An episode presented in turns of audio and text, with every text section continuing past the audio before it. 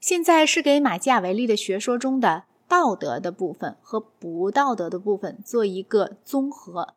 下文里我不是在表达我自己的意见，而是表达他本人或名言或隐含的意见。政治上的好事是有一些的，其中这三样特别重要：民族独立、安全和井然有序的政治组织。最良好的政治组织是在君主。贵族和民众之间依各自的实际力量为准来分配法权的政治组织，因为在这种政治组织下，革命很难成功，于是就可能有稳定。但是为稳定着想，多给民众一些权利总是明智的。关于目的便是如此。但是在政治上还有手段问题，用注定要失败的方法追求某个政治目标，徒劳无益。即便认为目的是好的。也必须选取可以实现它的相当手段。手段问题能够不管目的或善或恶，按纯粹的科学方式处理。成功意思指达到你的目的，不管是什么目的。假如世间有一门成功学，按恶人的成功去研究，可以和按善人的成功去研究同样研究的好，实际上更好，因为成功的罪人实力比成功的圣贤实力尤其繁多。然而，这门学问一旦建立起来，对圣贤和对罪人同样有用。因为圣贤如果涉足政治，必定同罪人一样希图成功。问题归根结底是力量的问题。为达到某个政治目的，这类或那类的力量总不可缺少。这件简单明白的事实，被“正义必将战胜”或“罪恶的胜利不长久”等诸如此类的口号掩饰住了。即便你所认为的正义一方真战胜，那也是因为该方拥有优势力量之故。是的，力量常常依靠舆论，舆论又靠宣传。而且，当然，表面显得比你的敌对者有道德，在宣传上是有利的。而显得有道德的一个方法就是真有道德。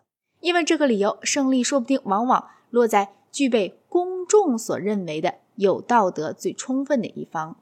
马基雅维利以为这不独是16世纪时宗教改革运动成功的重要因素。还是十一、十二、十三世纪当中教会权力增长的重要因素。他这意见我们倒也必得认可，但是关于这点有若干重大的限制。第一，抓到权力的人能够操控宣传，使自己一派人显得有道德。例如，在纽约和波士顿的公立学校中，恐怕谁也不能提亚历山大六世的罪恶。第二，有些个混乱时期，明白露骨的无赖行径屡屡成功。马基雅维利的时期正是这样的时期，在这种时代，往往有一种迅速增长的人性为己观。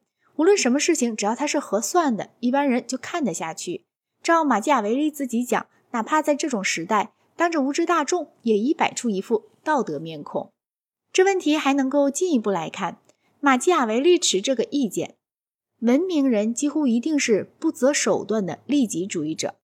他说：“假使有人在今天想建立共和国，会发觉在山民中比在大城市的人中容易做，因为后一种人恐怕已经腐化了。即便某人是不择手段的利己主义者，这人的最聪明的行动方针仍要随他需驾驭的民众来决定。文艺复兴时期的教会引起人人激愤，但是只在阿尔卑斯山以北才让众人激愤地酿成了宗教改革。”当路德开始叛教之际，教皇的收入想必要超过当初亚历山大六世和尤里乌斯二世品德较好的教皇应有的收入。倘若这点是实，便是因为文艺复兴时期意大利的人性为己观而致。可见，政治家如果依靠有道德的民众，他们的行为比在依靠对道德漠不关心的民众时要良好。他们在若有罪行就能够广泛传知的社会里。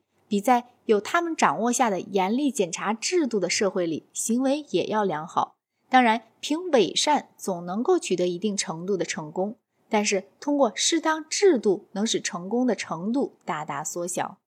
马基雅维利的政治思想也如同大部分古代人的政治思想一样，有一个方面不免肤浅，他满脑子是莱库格斯和梭伦一类的大治法者。而想当然，这种人不大管以前的社会情况，就创立了一个完完整整的社会，把社会看作是有机生长体。政治家对他仅能起有限影响，这种社会概念主要是近代的概念，进化论又大大加强了这个概念。这概念从柏拉图那里找不到，从马基雅维利那里同样也找不到。